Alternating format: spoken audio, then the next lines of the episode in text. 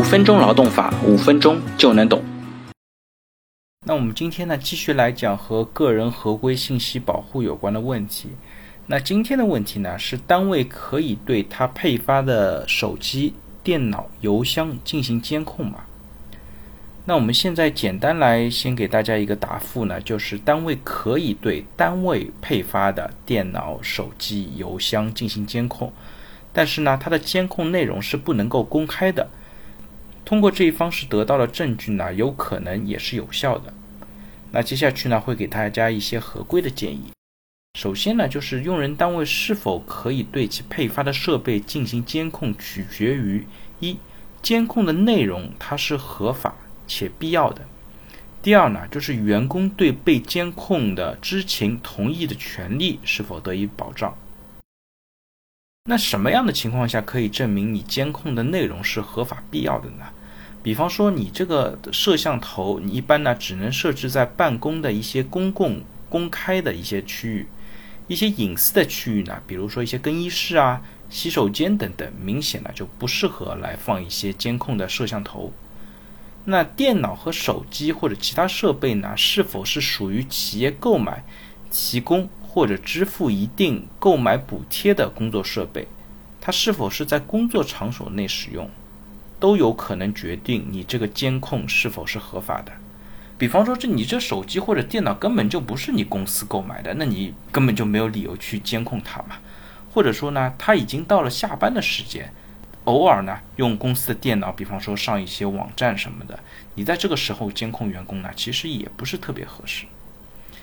那对于邮箱来讲呢，我们要看这个邮箱是不是属于企业配备的工作邮箱，是否和单位的内网等相连，都是考量的因素。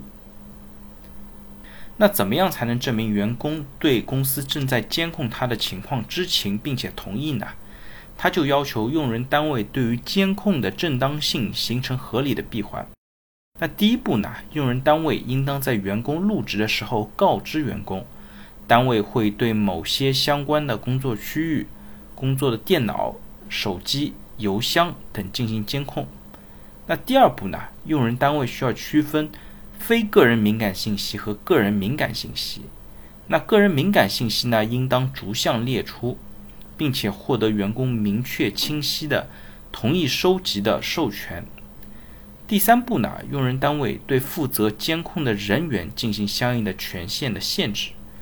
那相关知情人员的范围和知情的内容呢，应当都是比较特定的。比如说，你看办公室监控的人呢，一般就不应该同时来监控邮箱。那如果什么东西都让一个人来监控呢，可能就不是特别合适了。那第四步呢，用人单位对在监控过程当中获得的员工信息也应当保密，不得外泄。那通过合理的监控获得的证据呢，一般可能是有效的。比方说，在二零一八年底，一个咖啡公司的员工，他在电脑里面呢安装了一个监控软件。那公司的员工呢，在向其他公司投递简历之后，半个小时就被识别，并且呢马上被开除。那这个员工自己觉得很冤啊，我只不过用了你的公司的电脑来发一个邮件。你因为这些事情就来监控我，甚至开除我，那觉得呢？公司侵犯了我的隐私，到劳动人事仲裁委员会申请仲裁。那最终呢，他的诉求并没有得到支持。那仲裁委不支持这个员工的依据呢？是根据相关的规定，互联网接入单位为落实网络安全的保护措施，可以记录并保留用户使用互联网络的地址记录，跟踪网络运营的状态。监测、记录网络安全事件等等，因此呢，仲裁委认定工作场所使用的监控软件是合法的。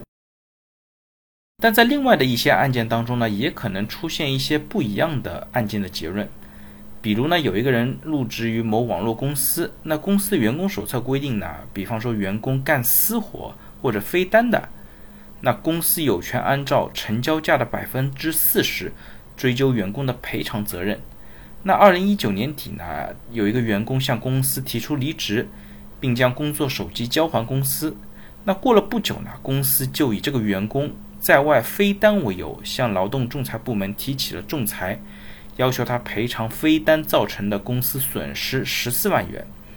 那为了证明这个员工有飞单的行为呢，公司拿出的证据呢，就是这个员工在他工作电话手机当中导出的通话录音。那在这些通话录音当中呢，有明确这个人和其他公司洽谈业务的内容，并且亲口承认自己要飞单。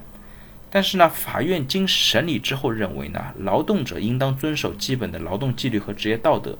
飞单呢，虽然是明显违反劳动纪律和职业道德的，但是呢，除了法律另有规定或者权利人明确同意之外，任何组织和个人不得实施窃听他人的秘密活动、处理他人秘密信息的行为。那公司对劳动者履行工作职责进行管理呢，无可厚非，但是呢，需要在合理的范围之内。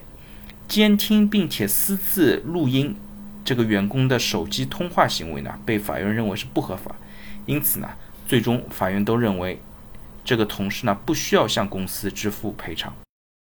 好了，大家如果对我今天的话题有任何的问题或者建议呢，非常欢迎向我的音频下方留言，也非常欢迎将我的音频转发给任何有效的朋友，也许真的可以帮助到他。那我们下一期再见。